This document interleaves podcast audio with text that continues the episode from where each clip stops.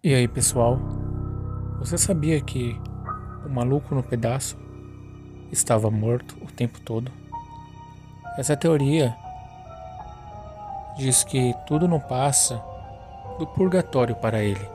Seria, na verdade, um maluco no purgatório, recebendo a sua sentença, o seu julgamento. Por isso ele fica vivendo e revivendo os melhores momentos da vida dele.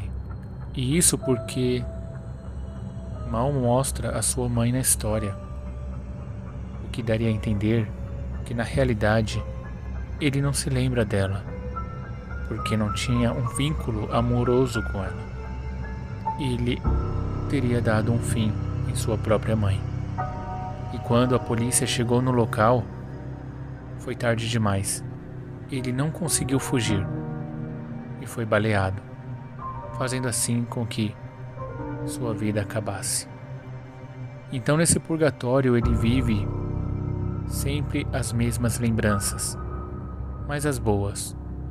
Ele com seu tio e seus primos, apenas esperando o julgamento final. E nesse purgatório, é como se fosse algo para que ele pudesse se arrepender de todo o seu passado mas claramente vemos a sua imaturidade, sempre fazendo zoação com todo mundo, o que para o diabo é muito bom, pois mostra que ele não se arrependeu e não mudou e jamais mudaria, podendo assim levar ele para o inferno. Esta é apenas uma teoria porque na série, em alguns episódios mostra muitas coisas que diriam que isso é verdade, que essa teoria pode fazer sentido, como o mordomo, que seria o próprio diabo.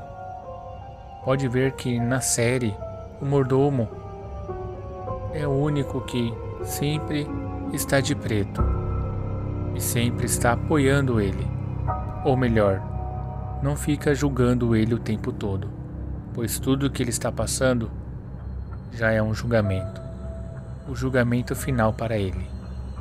Muito estranho, não é mesmo? Não se esqueça de se inscrever, deixar o like. Ainda temos muito pela frente.